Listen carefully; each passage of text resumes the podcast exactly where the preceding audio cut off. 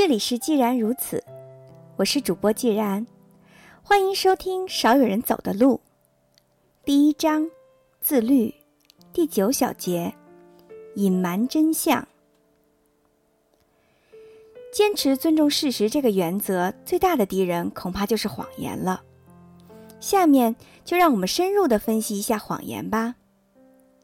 谎言通常分为两种：白色谎言和黑色谎言。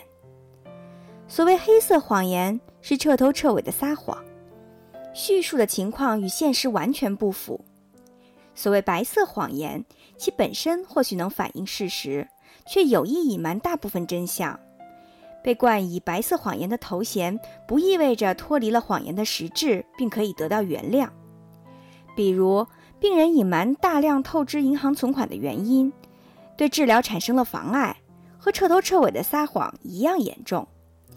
隐瞒部分真相，可能让人觉得无关紧要，白色谎言由此成为最常见的撒谎方式。另外，由于白色谎言不易察觉。其危害甚至远远超过黑色谎言。与黑色谎言不同，白色谎言还常常被认为是善意的谎言，戴上不想伤害别人感情的帽子，更容易得到社会的宽容和认可。尽管我们抱怨人和人之间缺乏真诚，譬如父母对孩子的许诺就常常是白色谎言，但大量缺乏实质的白色谎言却被认为是爱的体现。有的夫妻之间彼此能够坦诚相待，但却无法用同样的姿态对待孩子。他们隐瞒大量的事实，比如吸食大麻、夫妻不和、因孩子的祖父母专横跋扈而心怀憎恨、经过医生诊断患有严重的心理失调、进行高风险的股票投机、隐瞒银行存款的数目。类似隐瞒真相的行为被看作是为孩子着想，实际上。这样的保护没有效果，孩子早晚就会知道，父母喜欢吸食大麻，经常吵架；他们的祖父母和爸爸妈妈关系不和，妈妈凡事神经过敏，爸爸做股票生意赔得一塌糊涂。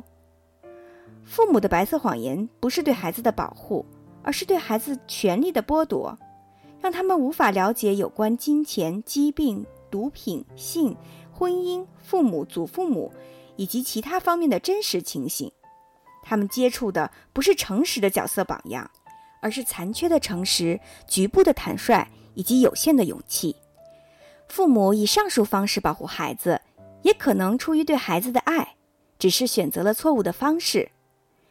但大部分父母却以保护作为幌子来维护家长的权威，避免孩子发出挑战。其潜台词就是告诉孩子：“听着，你要乖哦。”不要随便打听大人的事，大人的事情他们自己会解决的。有些事儿你最好不要了解，等你长大了，你自然就会懂了。爸爸妈妈之间是有点问题，但你没必要知道为什么，我们会好的。有时候，我们追求绝对诚实的愿望，可能与孩子需要保护这一事实发生矛盾。比如，你和配偶婚姻美满。偶尔因吵架而冒出的离婚之念，这也很正常。假如婚姻果真出现了危机，孩子最终还是会发觉的。即使你不告诉他们，他们也会感受到潜在的威胁。可假如你们某天晚上就吵了一架，第二天就对孩子说：“爸爸妈妈昨天晚上吵架了，就想到了离婚。不过你们放心，我们眼下不会那么做的。”这当然会给孩子增加不必要的负担。同样。心理医生在治疗初期也不要轻易对病人说出结论，病人可能在心理上并没有做好准备。在医疗实习第一年，一位男性患者对我叙述起一场梦，他的梦境暗示出他对可能成为同性恋感到焦虑。我为了表现专业水准，同时想使治疗取得进展，就告诉他：“你的梦表明你担心自己有同性恋倾向。”他立刻紧张恐惧起来，随后三次接诊他都没有出现。我花了相当大的努力，再外加一点点运气，才说服他回来继续治疗。后来我们进行了二十次治疗，给他带来了难以想象的好处。尽管我们以后再也没有提及同性恋这个话题，他在潜意识里感到焦虑，不意味着他在意识上做好了准备。可以公开的同我探讨个人隐私。我把观察的结论告诉他，对他没有好处，甚至是莫大的冒犯。我使他丧失了就诊的勇气，这对于医生而言完全是一种失败。对于想进入政治和企业高层领域的人而言，限制性的表达自己的个人意见同样极为重要。凡是直言不讳的人，极易被上司认为桀骜不驯，甚至被视为捣乱分子，是对组织和集体的威胁。若想在组织或者集体中发挥更大的作用，更需要注意表达意见的时间、场合和方式。若想成为符合需要的集体成员，发表意见需有所节制，不能随心所欲。换句话说，一个人应该有选择地表达自己的意见和想法。当然，出于忠于事实的考虑，我们更希望直言不讳，而不是遮遮掩掩。这使我们处于两难的境地：一方面，我们担心祸从口出；另外一方面，我们又不想违背诚实和公正的原则。而在两者之间，几乎没有回旋的余地，我们很难取得理想的平衡。这确实是一个高难度的挑战。在日常交往中，我们有时要开诚布公。有时则要抑制倾吐想法和感觉的欲望，那怎么做才不至于违背尊重事实的原则呢？我们应该遵循如下的规则：首先，永远不要说假话，避免黑色谎言；其次，要牢牢记住，一般说来，不说出全部真相，基本等于说谎；非得保留部分真相，那一定是情非得已。而且是出于重大的道德因素考虑。第三，不可因个人自私自利的欲望，例如满足权力欲、刻意的争取上司的欢心、逃避修订心灵地图的挑战等等，将部分真相隐瞒下来。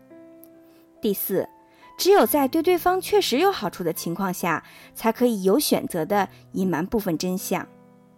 第五，尽可能忠实的评估对方的需要。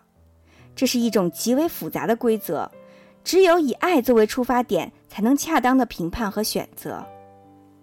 第六，评估他人对事实的需要，在于对方能否借助我们提供的事实，使心灵获得成长。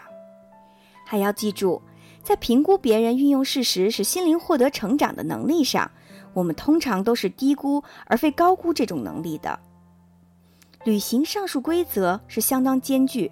而且无法尽善尽美的工作，很多人惧怕其中的痛苦，宁可选择有限的诚实和开放。这等同于生活在封闭的状态中，从来都不敢拿出地图与现实情况进行比照。表面上看来，自我封闭显然容易很多，殊不知尊重真理和事实，其收获远远超过代价。以开放的心态，积极的努力。不断的修订人生地图，方能使心灵获得成长。与过于封闭者相比，开放的人拥有更健康的心理状态，更好的人际关系。他们开诚布公，不必闻过是非，因此少了很多忧愁和烦恼。他们不必掩饰过去的假象，也没有必要编造更多的谎言以掩饰过去的谎言。一个人越是诚实，保持诚实就越是容易。正如谎言说的越多，就越是要编造更多的谎言自圆其说。敢于面对事实的人，能够心胸坦荡地生活在天地间，也可以借此摆脱良心的折磨和恐惧的威胁。今天的课就到这里，感谢大家的收听，明天再见。